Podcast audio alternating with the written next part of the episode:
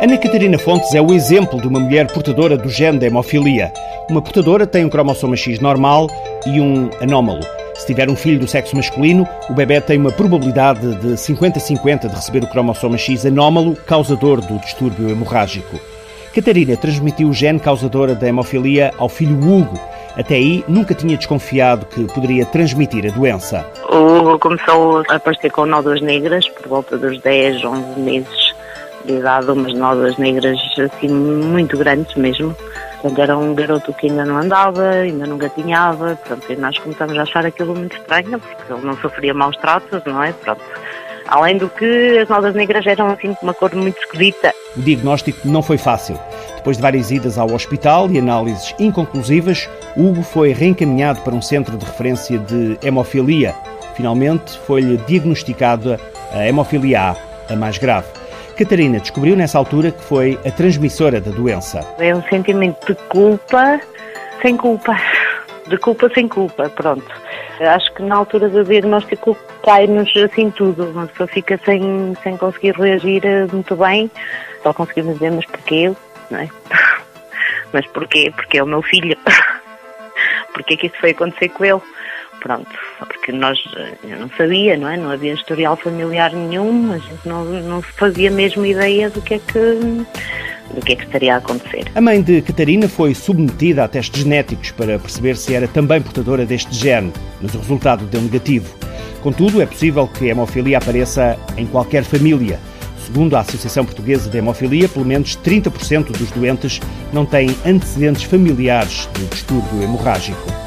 Depois de Catarina Fontes descobrir que era portadora do gene, uma segunda gravidez foi assunto delicado. É muito complicado uma pessoa pensar em ter um segundo filho numa situação destas. Se teríamos o direito de, de ter um outro filho, sabendo que existia essa probabilidade dele ser hemofílico e, e darmos essa, mais essa responsabilidade a mais uma pessoa, percebe?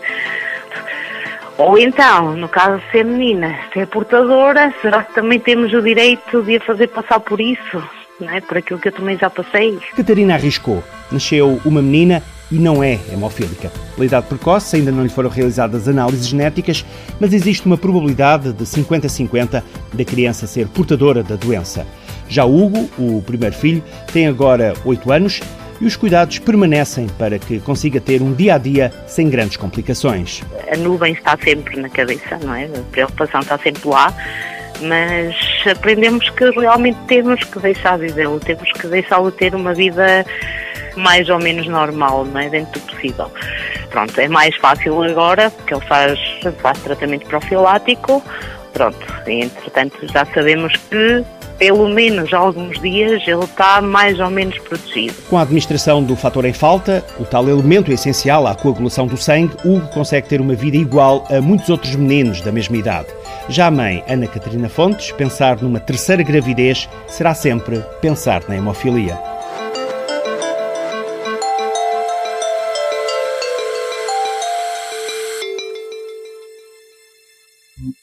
SOBI, multinacional farmacêutica focada no tratamento de doenças raras, trabalha diariamente com o objetivo de melhorar a vida das pessoas com hemofilia.